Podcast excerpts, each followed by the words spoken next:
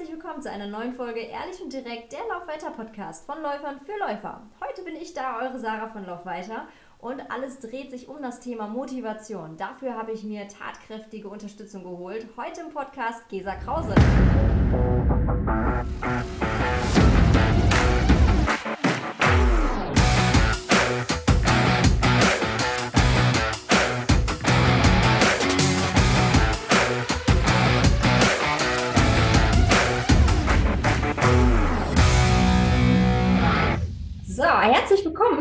Krause, heute bei uns im Podcast. Gesa, schön, dass du da bist. Vielen, vielen Dank. Ich freue mich sehr, dass es klappt. Und ähm, ja, vielen Dank, dass ich zu Gast sein darf. Ja, danke, dass du dir die Zeit dafür genommen hast. Ähm, du bist ja gerade gar nicht in Deutschland unterwegs. Das ist richtig. Ich bin in Boulder in Colorado in Amerika, quasi noch acht Stunden zurück.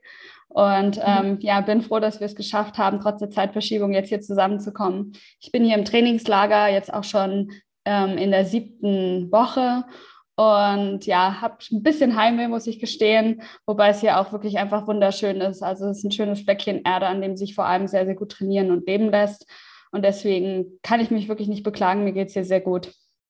Ach, super. Wie lange bist du dann jetzt noch da, wenn du schon sieben Wochen da bist? Ähm, noch eineinhalb Wochen. Also acht Wochen mache ich voll. Ähm, genau. Und dann ähm, ja, geht es auch endlich mal wieder nach Hause. Ich wollte eigentlich noch äh, eine neunte Woche dranhängen, weil ich hier noch einen Wettkampf laufen wollte. Habe mich jetzt aber schon entschlossen, dass äh, mein Wettkampfeinstieg dann doch erst in Deutschland sein wird und ähm, kann jetzt die Zeit dann quasi voll fürs Training nutzen, muss hier dann auch nicht noch aus dem Training so ein bisschen rausnehmen, um mich direkt auf den Wettkampf vorzubereiten und ähm, ja, ähm, man muss im Sport ja immer so ein bisschen anpassen, was dann das Beste für die jeweilige Situation ist. Aber ich bin schon sehr, sehr dankbar, hier trainieren zu können, weil in Deutschland ist die Situation immer ja noch ein bisschen kompliziert und schwierig und hier ist es wirklich soweit schon ganz gut.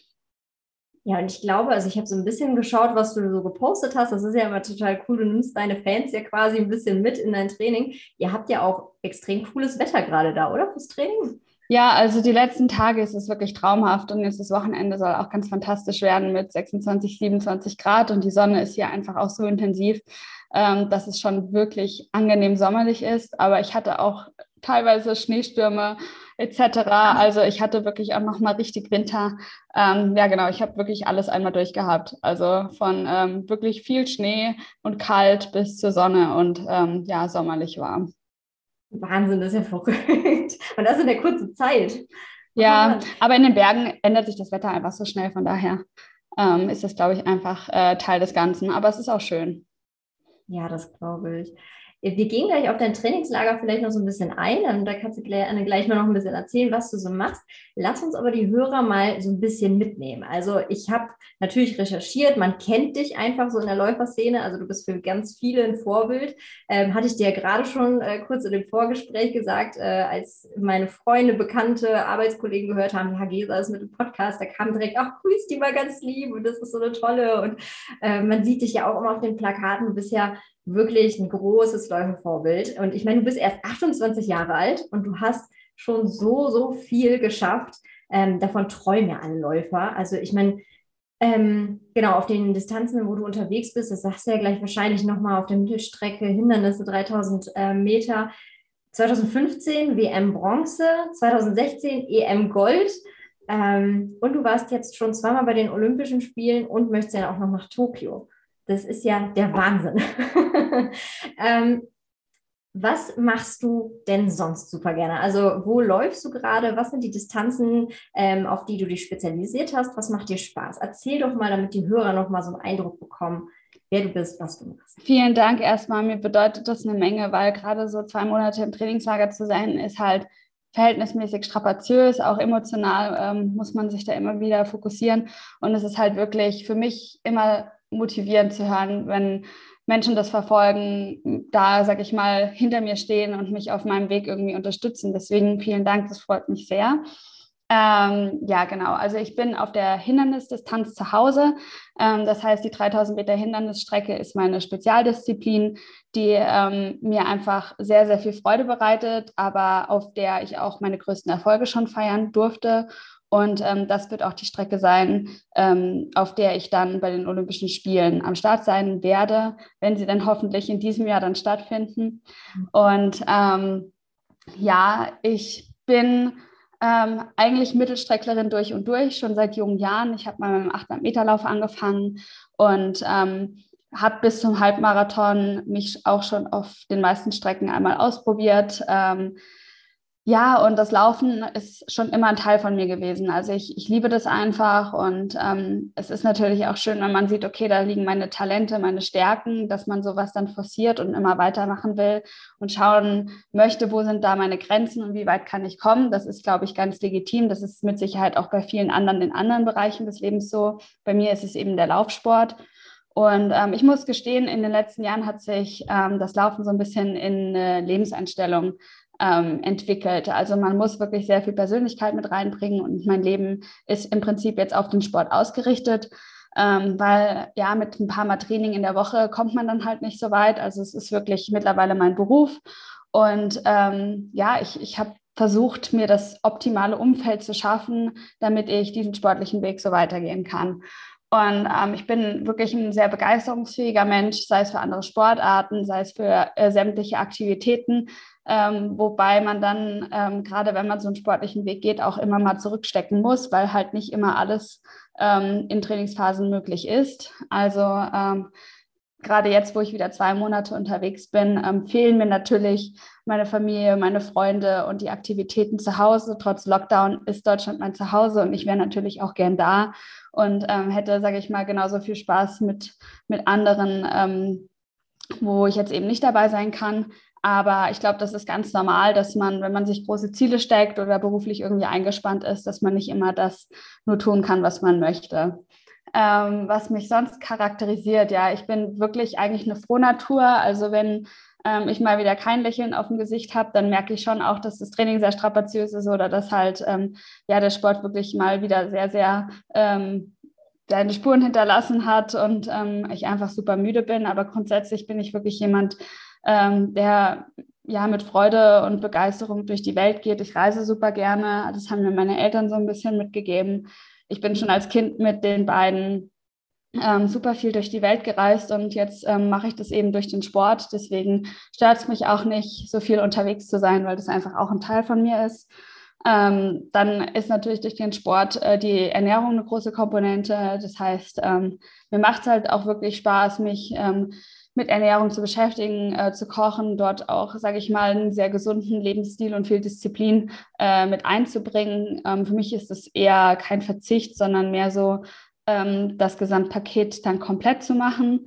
Ähm, ja, und dann liebe ich natürlich wie jeder andere auch äh, Zeit mit Freunden zu verbringen, ähm, dort auch mal abends wegzugehen, gemeinsame Aktivitäten. Ähm, ich interessiere mich auch durchaus für Mode und ähm, gehe super gern auch mal einkaufen, shoppen. Ähm, es gibt leider nicht ganz so viele Möglichkeiten, derzeit dann äh, die schöne Kleidung irgendwie äh, zu präsentieren, weil ich natürlich viel in Trainingsklamotten unterwegs bin. Aber ähm, ja, sonst bin ich wirklich ein Mädel äh, wie du und ich. Also so, wo man sagen kann, ähm, ich habe da ähnliche Interessen wie andere auch. Ähm, nur man hat es halt immer nur so in Portionen und muss das so ein bisschen rationieren, weil mhm. ähm, der Sport natürlich einfach eine große Komponente ist. Ja, ja, aber Wahnsinn, wie strukturiert du das machst und mit was für einer Freude. Also man sieht es ja auch irgendwo immer in deinen Posts, in deinen Bildern. Also wie du sagst, du strahlst immer wahnsinnig. Danke. Das ist echt, echt schön. Und ähm, wenn du reist, reist du jetzt auch noch privat oder reist du wirklich dann, also verbindest du das mit dem Sport dann jetzt immer? Oder machst du auch sowas wie Urlaub, dass du einfach mal an den Strand fährst oder so? Ja, ich reise super gern privat. Ähm, leider ähm, ist das Jahr immer sehr durchgetaktet. Äh, meine Saison geht immer bis Mitte September. Das heißt, mein Urlaubsmonat ist eigentlich immer so Mitte September bis Mitte Oktober. Ähm, und ich versuche eigentlich auch jedes Jahr dann irgendwas Besonderes zu machen. Und auch wenn ich sonst schon so viel weg bin, dass ich dann zumindest äh, mir auch noch mal ein bisschen Urlaub gönne. Ähm, gerne verbinde ich das dann doch auch mal mit einem Trainingslager, wo ich dann sage, okay, man muss sich auch einfach mal zwei, drei Tage gönnen, die man hinten dran hängt. Oder wenn ich super lange mhm. weg bin, dass ich mal sage, okay, ähm, in der Mitte mache ich mal zwei, drei Tage einen Ausflug irgendwo hin, um einfach mal was anderes zu sehen. Ähm, ich kann halt nicht viermal im Jahr irgendwie einen längeren Urlaub machen. Das ist für mich einfach nicht möglich, aber können viele andere ja auch nicht. Ähm, aber es ist dann schon immer so, dass wenn die Saison so langsam anfängt, dass man dann schon auch ein bisschen plant, wo geht es denn dann Mitte September hin, ähm, damit ich dann auch was habe, worauf ich mich einfach freuen kann. Ja, was wäre denn jetzt geplant? Also wenn man jetzt uneingeschränkt reisen dürfte, was ist so dein nächstes Ziel? Ähm, ich habe super viele Langstreckenziele, die ich noch irgendwie. Ähm, Meine urlaubstechnisch. in Angriff nehmen möchte, aber in Lage nicht, ähm, ja, bisher nicht geplant. Ich werde dieses Jahr wirklich mal mit Freunden eine Woche nach Griechenland fahren. Ähm, wir haben da zusammen ein Haus gemietet und ähm, freue mich riesig darauf, einfach mal Zeit ähm, wirklich mit meinen Freunden zu haben. Das habe ich ganz lange nicht mehr gemacht dass ich wirklich mit mehreren Leuten im Urlaub war. Darauf freue ich mich sehr. Und ähm, genau, das ist jetzt erstmal so der Plan für den Herbst. Und ich meine, Reisen ist ja schon in dem Sinne möglich. Ähm, man hat halt natürlich viele Einschränkungen, denke ich mal, was jetzt ähm, Corona-Tests im Vorfeld ähm, angeht. Aber da wir jetzt für Ende September planen, ist da ja noch ein bisschen Zeit in der Hoffnung, dass sich die Lage da ein bisschen äh, normalisiert. Ja, ich drücke die Daumen, dass das klappt. Aber ja, ähm, die Chancen sind da. Ne? Also ja, also letztes Jahr um diese Zeit hat ja auch niemand gedacht, dass man im Sommer irgendwie wegreisen kann. Ich war auch letztes Jahr auf den griechischen Inseln und in Italien. Selbst da war es dann schon wieder möglich und ich gehe jetzt einfach mal davon aus, dass man äh, das in diesem Herbst dann irgendwann auch wieder kann. Ja, ich finde das auch gut. Erstmal positiv drangehen an die Sache. Ja, ich meine, canceln kann man es immer noch. Ich hoffe nicht, dass es irgendwie nötig ist. Aber ähm, ja, ich blende das jetzt einfach mal aus und hoffe, dass ich dann Ende September in Urlaub fahren kann. Genau, das finde ich gut. Ähm, genau, aber jetzt bist du gerade noch im Trainingslager. Richtig. Du hast gerade schon mal so ein bisschen äh, deine Ziele angesprochen. Worauf trainierst du denn gerade hin? Und ähm, genau, wie sieht dein Trainingsalltag jetzt gerade im Trainingslager aus? Also mein großes Ziel sind natürlich die Olympischen Spiele in Tokio in diesem Jahr. Ähm, meine Wettkämpfe wären am 1. und am 4. August. Also es ist noch ein bisschen Zeit, aber ähm, das denkt man immer und am Ende ähm, ja, verfliegen die Monate so dahin. Deswegen ähm, ja, drei Monate, ein bisschen mehr sind es noch. Und ähm, das ist natürlich das Ziel, worauf ich mich gerade fokussiere und wo mein Training auch ähm, darauf ausgelegt ist. Auf dem Weg dorthin möchte ich natürlich einige Wettkämpfe bestreiten. Ähm, ein großes Etappenziel sind natürlich die deutschen Meisterschaften am ersten Wochenende im Juni. Ähm, das ist dann auch schon relativ zeitig. Und ähm, ich brauche natürlich einige Wettkämpfe ähm, im Vorfeld und eben auch zwischen den deutschen Meisterschaften und den Olympischen Spielen, um dann, sage ich mal, so richtig ähm, in Form zu kommen und natürlich auch ähm, Wettkampfgefühl zu erhalten. Also man trainiert ja jeden Tag, aber man muss natürlich auch das Wettkämpfen trainieren. Deswegen ähm, ist es da auch ganz wichtig, dass ich einfach ein paar Testwettkämpfe habe.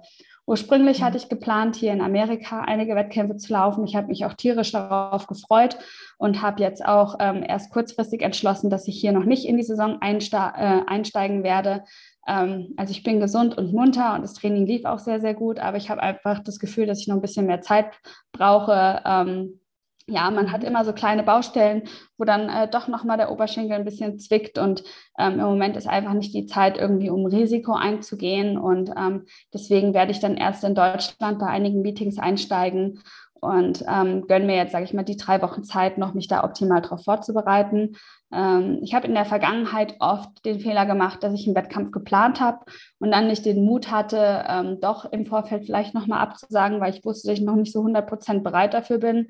Und ähm, dann ist nachher ein schlechtes Resultat äh, bei rausgekommen, weil ja doch die Regeneration äh, noch nicht ausgereicht hat oder ähm, man vielleicht doch noch ein, zwei Wochen Training gebraucht hätte. Und ähm, ja, diesen, in diesem Jahr wollte ich diesen falschen Ehrgeiz dann nicht mit reinbringen. Auch wenn ich äh, es gern mal erlebt hätte, hier in den Staaten so ein paar Meetings zu laufen. Aber ich meine, das läuft mir in der Zukunft ja nicht weg. Und in diesem Jahr wirklich ähm, ist der Fokus, sollte der auf Olympia liegen. Das liegt ja auch. Und deswegen äh, jetzt erstmal die Entscheidung, wird mein erster Wettkampf dann äh, Mitte Mai in Deutschland sein. Und ähm, ich steige sogar mit einer 800 Meter, äh, also über die 800 Meter Distanz ins Jahr ein, also kurzer Sprint für mich. Und ähm, darauf freue ich mich auch. Und ähm, das erste Hindernisrennen wird dann am 28.05. in Doha sein. Und ähm, da bin ich ja auch äh, mein, mein letztes gutes 3000 Meter Hindernisrennen gelaufen. Und deswegen ist es schon ein gutes Terrain. Da freue ich mich dann auch drauf, dahin zurückzukehren und ähm, genau darauf möchte ich mich jetzt vorbereiten. Und dann eben die deutschen Meisterschaften, wo es dann natürlich auch nochmal darum geht, äh, meinen Titel wieder zurückzugewinnen. Ähm, letztes Jahr war nach dem ganzen turbulenten Hin und Her und Wettkämpfe abgesagt und verschoben und, äh, und so weiter. Ähm, habe ich es einfach nicht hinbekommen, dort optimal ähm, auf dem Punkt fit zu sein. Und ähm, das passiert einfach. Ich glaube, gerade in so einem Jahr, was von Corona geprägt ist, ist das auch gar nicht ganz, äh, so, so, schlimm gewesen jetzt ähm, im Endeffekt. Aber natürlich äh, kann ich das nicht auf mir sitzen lassen und äh, ja. möchte da schon auch zeigen, was in mir steckt. Sehr schön. Und da fiebern wir auf jeden Fall alle mit. Dankeschön. ähm, genau, du sagst, ähm, das war ein turbulentes Jahr. Also da sind wir ja eigentlich schon beim Thema. Also das zieht sich ja jetzt auch schon über ein Jahr. Und ähm, genau bei euch Profisportlern ist, also ich persönlich finde es super wichtig, dass auch Wettkämpfe stattfinden. Ähm, es ist natürlich wahrscheinlich trotzdem mit super vielen Sicherheitsmaßnahmen und so weiter. Ähm, bei den Breitensportlern fällt es ja eigentlich restlos aus. Ähm, man hofft immer noch auf die zweite Jahreshälfte, aber das hat man im letzten Jahr auch. Man weiß einfach nicht, was kommt. Ähm, als das Ganze so losging, was ist so bei dir weggebrochen? Also wie hat, dich, hat sich diese Pandemie mitgenommen? Was hattest du für Einschränkungen? Also ich war letztes Jahr zur gleichen Zeit auch hier in Boulder und ähm, damals hat man schon mitbekommen, dass sämtliche Wettkämpfe abgesagt wurden und das war schon eine Situation, die hat man so noch nie erlebt, dass halt wirklich ähm, dass äh, ja, sämtliche Wettkämpfe auf einmal verschoben, abgesagt wurden ähm, und dass das für viele Athleten gerade im, im Marathonbereich, weil es war ja noch Anfang des Jahres, ähm, ja, dann sage ich mal so richtig diese Qualifikationswettkämpfe weggebrochen sind. Und im Anfang war das dann wirklich so, dass man dann erstmal gedacht hat, okay, irgendwie ist das doch ein bisschen ernster, als man ähm, das irgendwie gedacht hatte. Ähm, dann hat man natürlich die Hoffnung, dass es einen selbst nicht so richtig trifft.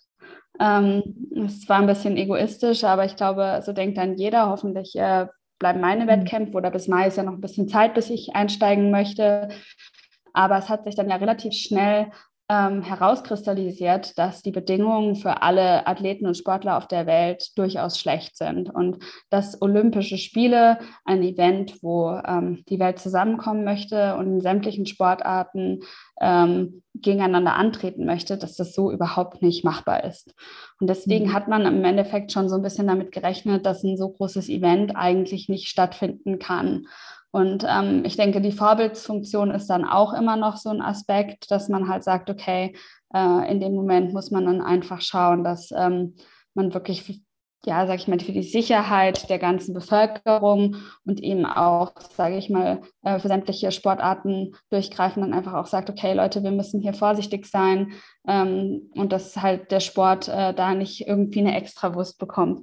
Auch wenn es mhm. irgendwie schwer war, als dann die Info ähm, schwarz auf weiß, als man die Info schwarz auf weiß dann hatte, ähm, war das schon natürlich nochmal frustrierend, obwohl man schon wusste, dass es in dem Sinne so geschehen wird.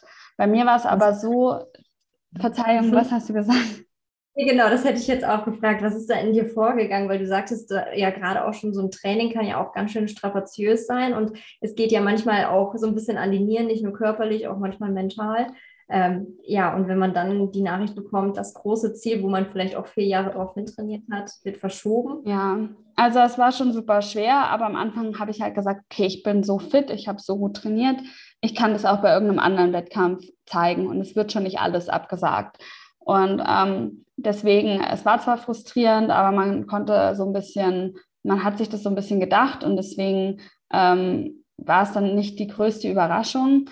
Ähm, aber es wurde dann ja wirklich von Woche zu Woche mehr Wettkämpfe abgesagt, mehr Corona-Restriktionen, ähm, der komplette Shutdown und man konnte nicht mal mehr in Stadien trainieren. Also es wurde ja wirklich immer, immer schlimmer.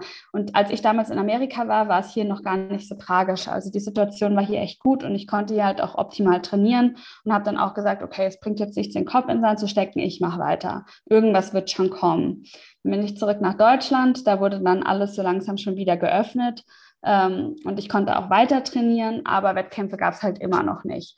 Und ähm, ich sag mal so, das ist, ähm, bei mir war es dann so ein bisschen so eine Durststrecke, wie wenn man irgendwie äh, die Oase in der Wüste ähm, am Horizont sieht und es ist immer, immer weiter weg und irgendwann waren deutsche Meisterschaften und da ist mir dann einfach so die Kraft ausgegangen. Also ich habe das wirklich immer, immer so versucht, äh, weiter mich zu fokussieren, aber ohne Ziel vor Augen war das dann super schwer.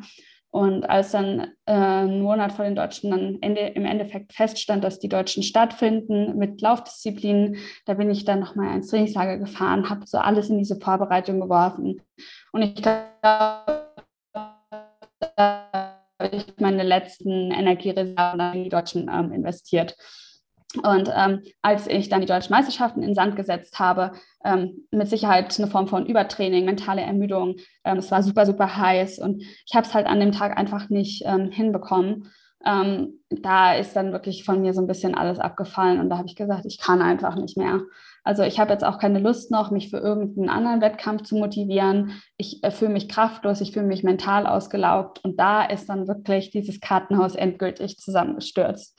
Da habe ich mich dann auch wirklich gefragt, okay, wofür hast du das jetzt alles gemacht? Ähm, das kam wirklich bei mir so ein bisschen verschoben, weil erst da ist mir aufgefallen, wie viele Monate ich investiert habe, wie viel ich trainiert habe und am Ende rechnet man ja als Sportler so ein bisschen rational ab, okay, ähm, so viel habe ich trainiert und das Resultat ist bei rausgekommen, das war ein gutes Jahr.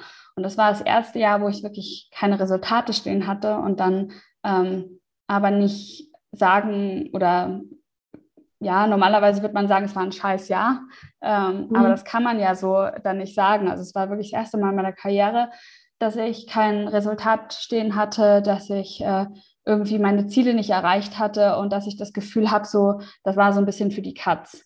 Und ähm, im Endeffekt habe ich einfach versucht, das Positive aus diesem Jahr zu ziehen und das war eben mein Umzug zurück in, die in meine alte Heimat. Ähm, ich hatte viel Zeit mit meinen Freunden und meiner Familie, weil man natürlich sich nicht irgendwie, äh, man durfte nicht verreisen, man konnte nicht in großen Gruppen was unternehmen, aber ich hatte dann wirklich Zeit für die Menschen zu Hause. Es war der erste Sommer seit 2010, wo ich mal äh, drei Monate am Stück in Deutschland war. Und mhm. ähm, ja, es war, es war auch eine coole Zeit, auch wenn natürlich mir der Sport und, und mein Beruf äh, durchaus gefehlt hat. Ja. Ähm, da hört man auch so ein bisschen raus, du bist ja doch auch einfach nur in Anführungszeichen Mensch und äh, genau, du, du, hast dann auch mal einfach, ja, dir geht es dann vielleicht auch mal nicht so gut und ähm, wie hast du dich denn da so wieder rausgekämpft? Also du hast es natürlich, bei dir ist es dein Beruf, es ist deine Leidenschaft, es ist dein Leben, was sich darum dreht. Das ist bei dir ähm, natürlich dann vielleicht auch ein stärkeres Ausmaß hat, ist dann wahrscheinlich verständlich. Ähm, die Leute, die jetzt zu Hause sitzen, die haben natürlich einen anderen Job, die haben ihre Familie vielleicht auch zu Hause, verreisen nicht so viel, die haben vielleicht nochmal andere Ressourcen. Ähm, genau, aber die versuchen sich natürlich auch irgendwie motiviert zu halten zum Training was hast du gemacht? Also was hast du gemacht, um dich wieder zu motivieren und dann doch wieder zu sagen, ja, ich greife jetzt wieder an? Also bei mir war es in dem Sinne so, dass ich gesagt habe, okay, die Olympischen Spiele wurden verschoben und ähm, es geht nicht immer alles so, wie man sich das wünscht und vorstellt.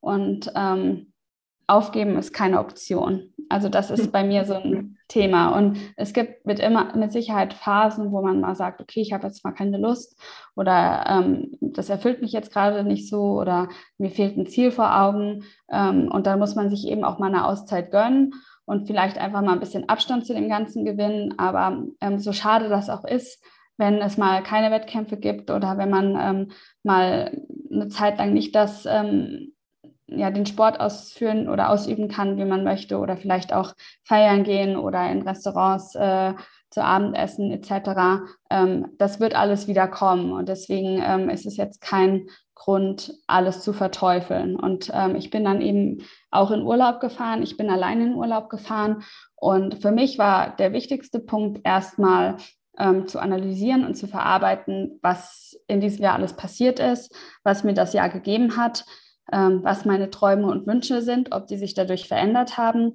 und wirklich ganz rational alles einfach mal ähm, Revue passieren zu lassen. Und ähm, im Endeffekt kam ich zu der Schlussfolgerung, dass ähm, ich immer noch ähm, zu Olympischen Spielen möchte, dass mein Traum immer noch eine Medaille ist und ähm, dass ich einfach herausfinden möchte, wo meine sportlichen und körperlichen Grenzen sind, wie weit ich kommen kann, wie schnell ich laufen kann. Ähm, dass ähm, ich dankbar bin, diesen Beruf zu haben, auch wenn er manchmal schwer ist und mich manchmal wirklich vor große Herausforderungen stellt. Aber das hat sich alles nicht geändert. Und ich glaube, wichtig ist, dass man dann körperlich natürlich erholt ist, aber auch diese mentale Frische wieder mitbringt, weiter dafür arbeiten zu wollen. Und ähm, ich glaube, das ist für einen Hobbysportler ähm, genauso wie für einen Leistungssportler wichtig, dass man auch mal sagt, okay, ich muss jetzt mal Abstand gewinnen, ich muss mal durchatmen und dann fange ich wieder an. Und natürlich, aller Anfang ist schwer. Nach zwei, drei Wochen ohne Sport äh, fällt mir das Laufen auch schwerer und man muss dann natürlich ähm, gewissenhaft wieder anfangen und man muss auch wieder anfangen. Aber das habe ich einfach über die Jahre gelernt. Also, dass im Herbst halt ein Neuaufbau anfängt und ähm, ja, dass man halt, äh, dass es auch am Anfang erstmal ein bisschen wehtut aber ähm, ich glaube, äh, das ist auch trotzdem gut, dass man Zeit hat, mal durchzuatmen. Und äh, das war so meine Taktik ähm, dafür. Und ähm, ich glaube, wenn die Motive und die Ziele groß genug sind, dann ähm, ja, kann man ähm, trotzdem weitermachen oder wird man sich auch nicht unterkriegen lassen, wenn mal so ein Jahr wie, wie jetzt dazwischen kommt. Da kann ich auch nur jeden der Zuhörer hier hm. ermutigen, sich da nicht äh, unterkriegen zu lassen, weil es wird wieder Wettkämpfe geben. Die Welt äh, wird sich durch Corona mit Sicherheit ein bisschen verändert haben, aber ich glaube nicht, dass man Sport eliminieren wird. Und deswegen, äh, wenn es nicht in diesem Jahr ist, dann im nächsten Jahr und da muss man irgendwie Alternativen finden, wie man das jetzt erstmal überbrücken kann. Ja, richtig. Ich glaube, das sind ganz gute Worte und das tut, glaube ich, auch den Zuhörern ganz gut, ähm, das von dir zu hören. Also vor allem, dass du auch mal sagst, ja, manchmal ist es halt nicht so cool, aber äh, es wird auch wieder besser. Das äh, gibt so ein bisschen Hoffnung. Ja. Äh, was machst du denn, wenn du so ein, äh, so ein hartes Training hast? Ähm, arbeitest du da auch, also du hast ja einen Trainer, ähm, ist das auch was, was dich irgendwie pusht oder Trainingspartner? Also schaffst, du hast gesagt, du hast dir ein Umfeld geschafft. Was gehört da so zu, dass du dann auch mal sagst, ja, so ein hartes Training, ja, das äh, kann man natürlich alleine, aber manchmal ist es ja mit so ein paar Hilfsmitteln ganz cool. Ja, also auf meinen Trainer werde ich in meinem Alltag nicht verzichten. Also es ist nicht so, dass ich mir heute überlege, ja, ich habe heute mal Bock da und darauf oder ich fühle mich gut, heute mache ich mal Tempoläufe. Wir haben wirklich eine Struktur, also ein Jahresaufbau. Das Training fängt Mitte Oktober an, ist dann auf den Höhepunkt ausgelegt und meistens mache ich so die letzten Wettkämpfe im September. Das heißt, danach habe ich einen Monat Urlaub. Ähm, das ist halt, sage ich mal, so die Jahresstruktur und mein Trainer plant natürlich auch mein Training. Und er sieht mich natürlich auch in den diversen Trainingsphasen und kann dann natürlich auch anpassen, sagen, okay, die ist schon die ist ja schon ein Stück weiter, als wir dachten. Das heißt, ich muss ein bisschen schneller rennen oder ein bisschen mehr machen. Oder äh, das sah heute nicht so toll aus, wir müssen hier mal ein bisschen reduzieren. Ich bin halt kein Roboter, niemand ist ein Roboter. Äh, man kann jetzt nicht einfach mich irgendwie einstellen und dann läuft das wie am Schnürchen. Man mhm. ist halt ein Mensch und hat eben Höhen und Tiefen im Training und im Alltag. Das ist ganz normal. Also ohne ihn wäre das super, super schwierig, das Training so zu steuern. Ähm, das hält mich natürlich auch motiviert, weil wenn ich eben auf einen, auf einen Sportplatz gehe und weiß, okay, mein Coach ist da, äh, dann will man natürlich auch die geforderten Leistungen erfüllen. Also das ähm, hilft mir schon ungemein, dass ich da jemanden habe, der ähm, auch vor Ort ist und das so ein bisschen kontrolliert.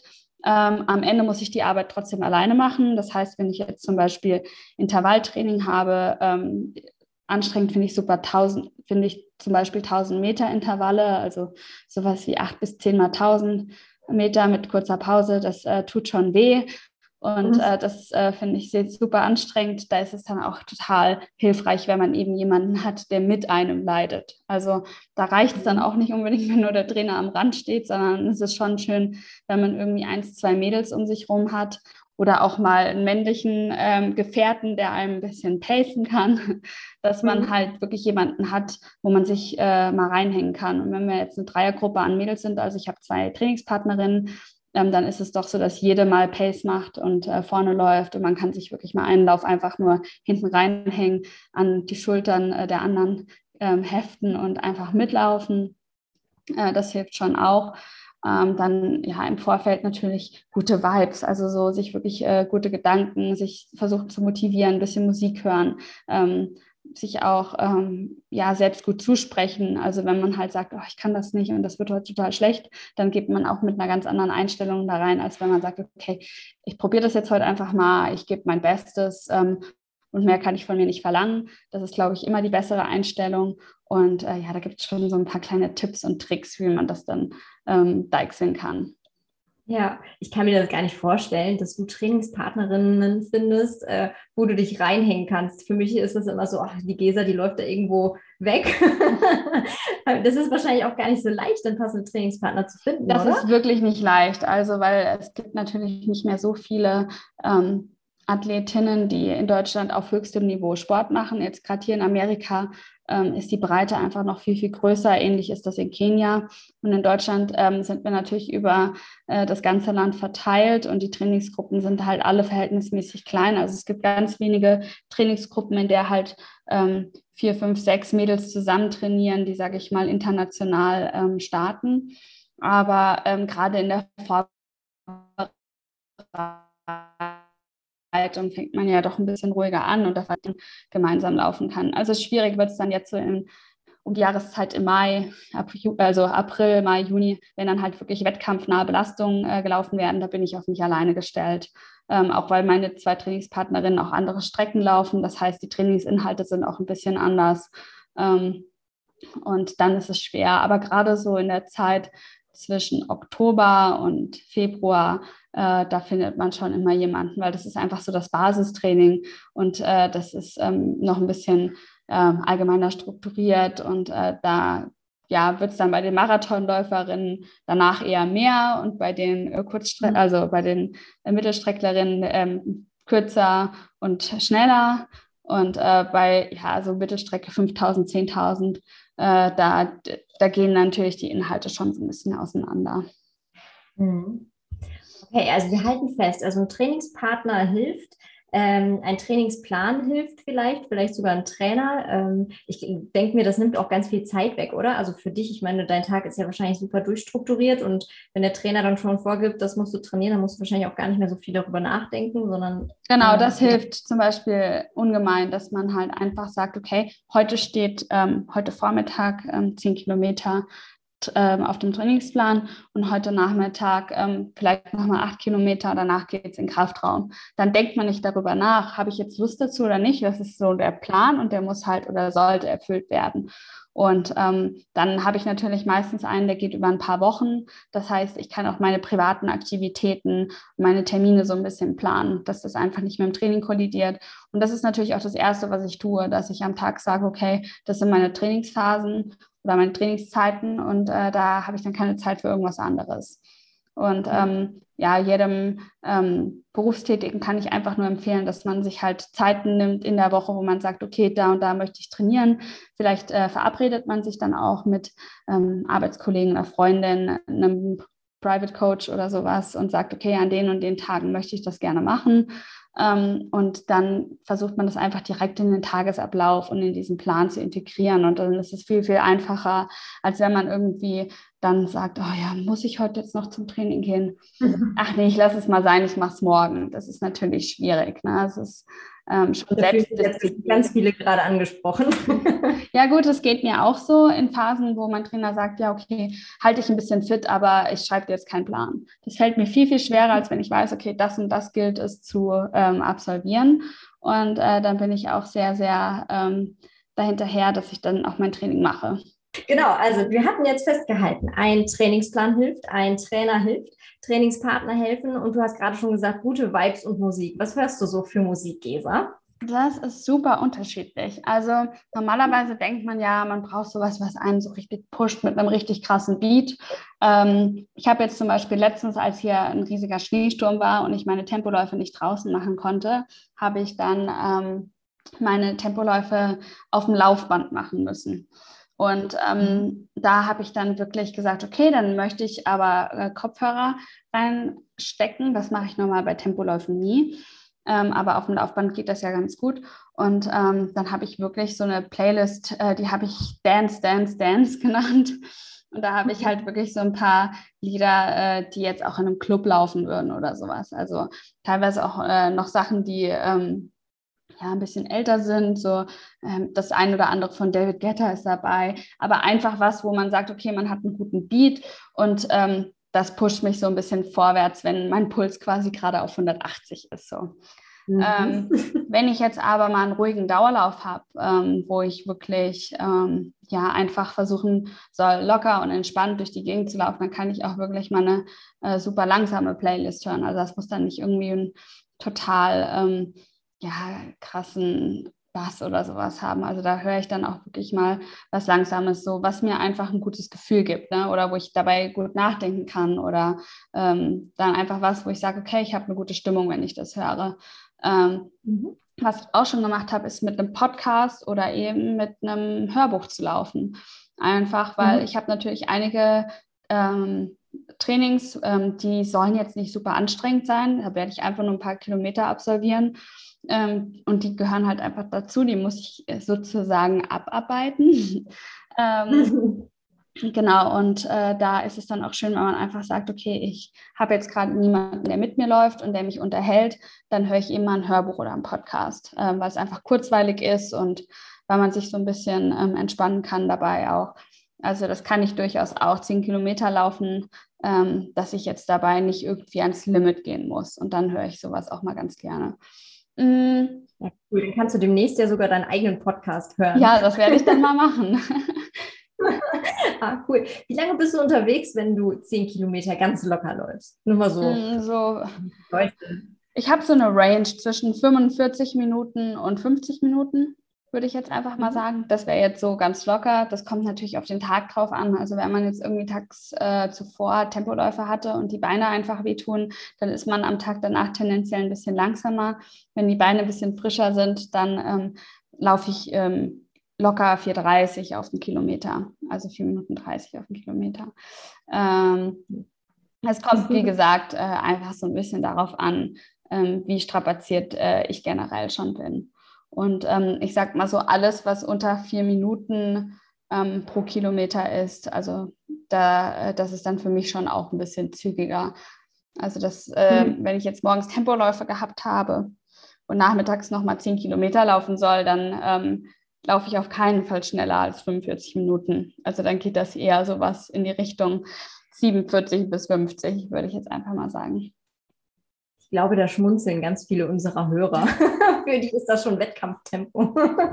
ah, ja. ja, schön, aber das ist cool, um mal irgendwie so ein Gefühl dafür zu bekommen, ähm, ja, wie du so unterwegs bist, wie so dein Training ausschaut. cool. Man, äh, ich ähm, meine, ich laufe jetzt schon so viele Jahre und so viele Kilometer habe ich in den Beinen, das ist dann einfach ähm, irgendwann wie Fahrradfahren. Also ich sage manchmal, wenn ich äh, das kann man einfach und das spult man so ab. Und wenn ich jetzt mit irgendwie meinen Trainingskolleginnen unterwegs bin oder irgendjemanden, der halt auch laufbegeistert ist, dann unterhalten wir uns halt auch 50 Minuten und auf einmal denkt man, oh ja, es ist ja schon vorbei. Und äh, ja, so, das ist einfach eine Belastung, die, die, die macht man dann halt einfach. Und natürlich ähm, merke ich auch 10 Kilometer irgendwie, weil man muss halt auch laufen und ich habe trotzdem einen Puls von 130 oder sowas. Ähm, das natürlich jetzt nicht, dass man im Bett liegt äh, ähm, und man das damit vergleichen kann. Aber ich sage auch, so ein lockerer Dauerlauf ist für mich wahrscheinlich wie wenn der Otto-Normalverbraucher eine Stunde spazieren geht. Ja, so mhm. das einfach, ähm, ja, mich das, das ist schon Bewegung und eine bestimmte Art von Belastung, aber jetzt halt nicht wirklich anstrengend. Hm, ja, aber super wichtig und für die ähm, Hobbysportler natürlich auch ein super wichtiges Herz-Kreislauf-Training. Definitiv auch für mich, ja. ähm, genau, jetzt hatten wir schon so ein bisschen, was motiviert ein, wie kann man sich so ein bisschen äh, in Stimmung bringen, wenn, ähm, wenn man jetzt an dich denkt. Du bist natürlich ähm, schon ja auch eine Person des öffentlichen Lebens.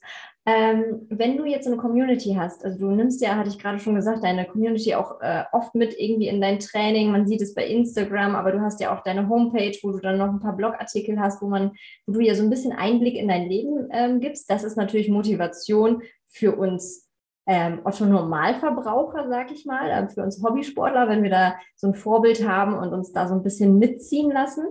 Wie ist das für dich? Also, wenn du dann so ein paar Kommentare liest mit ganz vielen Herzchen und Gesa, du siehst so gut aus und ähm, weiß ich nicht, wenn man dann hört, alle sind stolz. Ich habe es dir vorhin schon gesagt, äh, alle, die gehört haben, wir haben einen Podcast mit dir, die haben gesagt, ach, grüß die Gesa, mal ganz lieb und ähm, gibt dir das ein bisschen was zurück? Auf jeden Fall. Also ähm, ich habe natürlich ähm, in beide Richtungen Follower. Also ich kriege sehr, sehr viel positives Feedback. Ähm, ich würde sagen, der größere Teil ist positives Feedback. Und das ist eben das, was mich auch ähm, stärkt und unterstützt und was mir halt auch ähm, Freude bereitet, da irgendwie weiter dran zu arbeiten und halt den Leuten und ähm, ja, Followern auch einfach Einblick in meinen Alltag zu geben. Ich sehe es auch so ein bisschen als meine Aufgabe an, einfach zu zeigen, was Leistungssport ist, was das bedeutet, was man alles, ähm, was alles dazugehört, weil es ja doch kein Beruf ist äh, wie jeder andere ähm, und ähm, in Deutschland auch immer noch so ein bisschen ähm, wenig greifbar ist, ja. Also dass man halt sagt, man ist irgendwie Leistungssportler und ähm, kann davon leben und ja, hat irgendwie Sponsoren, ähm, die einen auf diesem Weg unterstützen. Ähm, das negative Feedback ist dann eben auch da, also dass man halt irgendwie kritisiert dafür wird, dass man eben Werbung macht oder dass, ähm, ja, ähm, keine Ahnung, man äh, zu viel posiert und dass das halt nicht der Wahrheit entspricht und so. Ich glaube, da muss man einfach die Ohren so ein bisschen auf Durchzug schalten, weil man natürlich nicht immer nur positives Feedback bekommen kann. Ich glaube, das ist auch ganz normal. Ähm, Fakt ist eben, das ist, also der Sport ist mein Beruf und ähm, der finanziert sich natürlich durch ähm, Sponsoren, ähm, die äh, mich auf diesem Weg begleiten. Und da habe ich natürlich ähm, ein paar große Sponsoren, ähm, jetzt unter anderem mit Puma, äh, mein Ausrüster als Hauptsponsor. Ähm, ich werde von Toyota gesponsert und ähm, von GLS und habe natürlich meinen Verein und die Bundeswehr so als so das Umfeld, was mir, sage ich mal, ermöglicht, ähm, den Alltag so äh, zu gestalten, dass er möglichst professionell ist für den Sport. Aber ich habe natürlich auch noch kleine ähm, Firmen und Sponsoren, mit denen ich irgendwie zusammenarbeite, weil ich meine, man braucht super, super viel Equipment und ähm, man muss super viele Komponenten beachten. Und ich bin jetzt niemand, der irgendwie eine Kooperation einfach nur eingeht, äh, weil sie irgendwie da ist, sondern ich versuche schon zu gucken, äh, was gibt mir das für einen Benefit, was, wie kann ich das gebrauchen, wie ähm, ähm, nutze ich ein Produkt zum Beispiel sowieso schon und ähm, versuche dann natürlich da auch ähm, einen Einblick zu geben, ähm, für meine Followerschaft, sage ich jetzt einfach mal so. Ähm, es ist halt nur super schwierig. Ähm, ich bin irgendwie ein Einzelunternehmen und ich habe natürlich mhm. niemanden, der jetzt mit, wie so, sage ich mal, mit einer Kamera mich ständig begleitet und ähm, ähm, ja, sage ich mal, alles filmt, fotografiert etc. und äh, mich so in meiner normalen, gewohnten Umgebung zeigt. Das wäre wünschenswert, weil das würde mir vieles mhm. erleichtern. Aber ähm, oft muss man dann natürlich schauen, dass man irgendwie sagt, okay, ähm, ich versuche jetzt einfach mal einen Einblick zu geben. Und bei Instagram braucht man dann natürlich ein Foto und erzählt natürlich die Geschichte dahinter. Ja, dass es aber ganz legitim ist, dass ich äh, diverse Produkte ähm, jeden Tag verwende, weil sie einfach zu meinem Alltag dazugehören. Das wird halt manchmal nicht hinterfragt und dann eben auch schneller kritisiert. Ähm, aber grundsätzlich ist es, ähm, bin ich einfach jemand, der da wirklich auf Durchzug schaltet, wenn so viel Kritik kommt, ähm, sondern ähm, und sich eben eher an den positiven Feeds Feedbacks ähm, erfreut. Und das ist eben das Schöne, dass man halt einfach wirklich viele Menschen hat, die hinter einem stehen. Und in unserem Sport ist es natürlich schwer, weil wir sind ein Sommersport. Großen Wettkämpfe sind immer nur im Juli, August. Das heißt, man hat irgendwie eine ganz, ganz lange Zeit, wo eben nichts ist. Und umso schöner ist es eben dann, wenn man sieht, dass eben ganz, ganz viele einen eben auch auf diesem Weg begleiten in Zeiten, wo natürlich keine Wettkämpfe anstehen. Und äh, das ja. äh, freut mich natürlich äh, ungemein und das bedeutet mir auch eine Menge. Das ist schön. Und ich glaube auch, das ist ganz gesund, dass du sagst, ähm, genau, man fokussiert sich da so ein bisschen auf die positiven Feedbacks und ähm, klar, also dass du da einen Beruf mit verbindest, das ähm, ist, glaube ich, auch jedem klar, der sich irgendwie ein bisschen mit dem Sport, mit dem Leistungssport auch mal auseinandergesetzt hat, also ja. ob Profi oder nicht. Aber wenn man sich da einfach mal ein paar Gedanken zu macht, also alleine wenn man dann irgendwie mal äh, Laufschuhe kaufen geht, man weiß ja selber auch, wie teuer sowas sein kann. Und ähm, klar, ich meine, das ist völlig legitim. Ja. Und ähm, ich sehe auch schon so ein bisschen die Isabellen nicken aus unserem Customer Service. Also du kannst die besten Absichten haben immer. Also wir haben ja auch viele Laufveranstaltungen, ähm, die dann manchmal so ein ja, Charity-Charakter haben, wo man für irgendwie eigentlich einen wohltätigen Zweck was spendet. Und selbst da findet man immer negative Kommentare. Ich glaube, das ist ganz normal. Ja, also, ja das glaube ich auch. Also ähm, letztens hat mir jemand geschrieben, ja, ähm, seine Kinder dürfen keinen Sport machen und dürfen nicht ins Stadion. Und es wäre ja eine Frechheit, dass ich äh, das dann darf und, sage ich mal, so eine schlechte Vorbildsfunktion habe. Und da habe ich halt auch nur gedacht, so ja, ich meine, es tut mir halt super doll leid, ja. Also ich habe gar nicht geantwortet. Ähm, aber das, sage ich mal, viele Kinder heutzutage keinen keinen Sport machen dürfen oder können oder das Vereinsleben, sage ich mal, so tot ist. Und das finde ich super schlimm. Und äh, das wäre jetzt von meiner Seite auch eher eine Kritik an unserer Politik. Ähm, aber warum soll ich meinen Beruf deswegen aufgeben? Ich meine, ich verdiene damit mein Geld und äh, das ist mein, mein Beruf und mein Lebensunterhalt und das erwarte ich ja jetzt auch nicht von jemandem, der seinen Beruf ausüben darf, weil jemand anders vielleicht gerade seinen Laden schließen muss. Also das ist, ähm, es ist einfach im Moment eine super schwierige Zeit und da habe ich auch nur gedacht, so, okay, da hat irgendjemand mal wieder nicht weit genug gedacht. Ähm, ähm, da muss man dann halt wirklich sagen, okay, ich reg mich jetzt nicht auf und äh, nehme es einfach mal so hin. Ja, genau. Ach, das ist eine gute Einstellung, finde ich. Und ich glaube, da hast du auch ganz, ganz viele, wie du, du sagst, die hinter dir stehen. Da würde ich, genau, also klar geht das wahrscheinlich an einem nicht ganz spurlos vorbei, aber finde ich gut, wenn du dann sagst, ja, ähm, dann atmet man da einmal durch und dann äh, ist das wieder so ein bisschen vergessen. Ähm, genau, wir versuchen ja auch so ein bisschen die Leute am Laufen zu halten. Puma ist ja mit dabei. Ähm, genau, einer deiner großen äh, Sponsoren und Partner hattest du gerade schon mal angesprochen. Du hattest ja vorhin auch gesagt, du bist ja auch gerne mal modisch unterwegs und interessierst dich wie jede Frau an, ähm, auch für äh, Mode und schöne Klamotten. Ähm, seit wann bist du schon bei Puma? Erst seit diesem Jahr. Ich bin noch ein Puma-Neuling. Ähm, ich bin aber ah. ganz, ganz glücklich. Ähm, du hast es gerade schon angesprochen mit äh, stylischer und cooler Mode. Also sie haben so coole Sneakers und ähm, ja auch ähm, wirklich viel Freizeitkleidung, die ich total super finde. Ähm, wo man dann halt was kombinieren kann. Und ich mag eigentlich diesen Stil ganz gerne, wenn man so ein bisschen äh, ein sportliches Teil und ein, ein super schickes Teil miteinander ähm, kombiniert. Und äh, das finde ich ist ja auch gerade so super im Trend. Und ähm, da hat äh, Puma auf jeden Fall ein paar ganz tolle Sachen mit im Sortiment.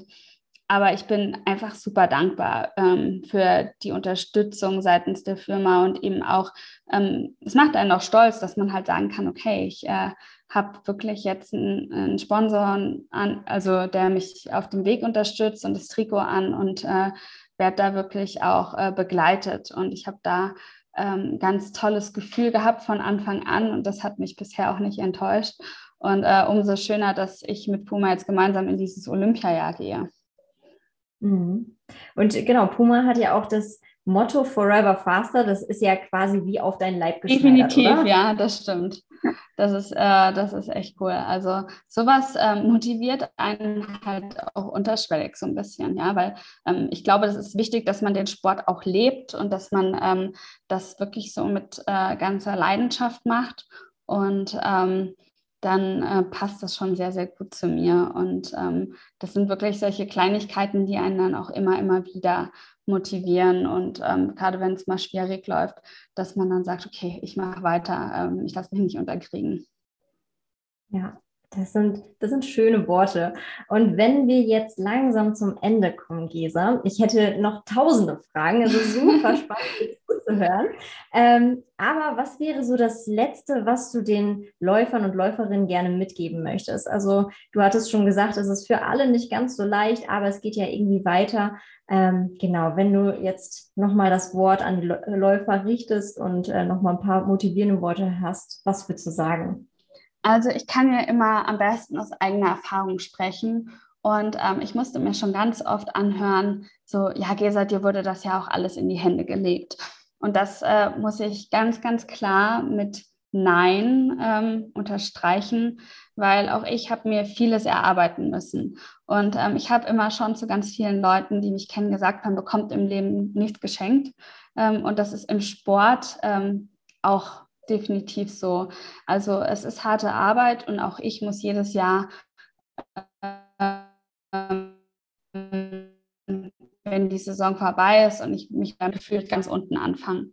Und ähm, deswegen kann ich nur jedem, der diesen Podcast hört, ans Herz legen, dass ähm, ihr euch nicht unterkriegen lasst und dass ähm, gerade Sport und vor allem der Laufsport ein Prozess ist, der in Wellen verläuft. Also man hat Phasen, da läuft es wie am Schnürchen und äh, man hat das Gefühl, man kann die Welt einreißen. Man hat aber genauso Phasen, wo ähm, man das Gefühl hat, man macht einen Rückschritt und ähm, ja, man, man tritt auf der Stelle oder ähm, kommt einfach nicht dahin oder nicht weiter ähm, seinem Ziel irgendwie näher. Und ähm, das ist ganz legitim. Ich glaube, das ist im Leben immer so. Und ähm, ich möchte euch einfach nur ans Herz legen, dass ihr euch davon nicht unterkriegen lasst.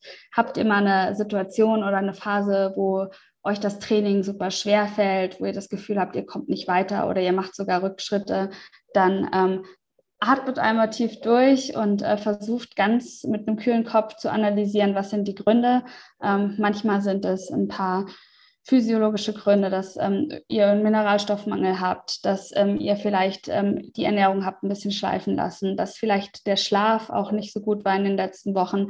All diese Faktoren, die ähm, wirken sich auch auf die sportliche Leistung aus und dass ihr wirklich euch die Zeit nimmt, ähm, das zu analysieren, ähm, das vielleicht dann auch zu ändern ähm, und euch einfach da durchbeißt. Das ist ganz normal. Das äh, geht nicht nur euch so, das geht auch mir so als Leistungssportlerin. Und ähm, das ist einfach Teil des Prozesses. Und am Ende wird euch diese Phase nur stärker machen. Und ähm, ich glaube, es hilft nichts, mit dem Kopf durch die Wand äh, zu gehen, sondern man soll das wirklich ganz nüchtern betrachtet, ähm, systematisch angehen und dann kann man diese Phasen wirklich ähm, ja auch überstehen und ähm, den nächsten Erfolg feiern. Und ich glaube, das ist auch eine gute Metapher jetzt für diese Zeit, ähm, die von Corona geprägt ist, einfach weil ähm, im Moment sieht alles wirklich alles nicht ganz so rosig aus. Ähm, die Wettkämpfe werden immer noch abgesagt, verschoben und ihr müsst wahrscheinlich auch immer noch oft alleine trainieren oder nur in ganz kleinen Gruppen, könnt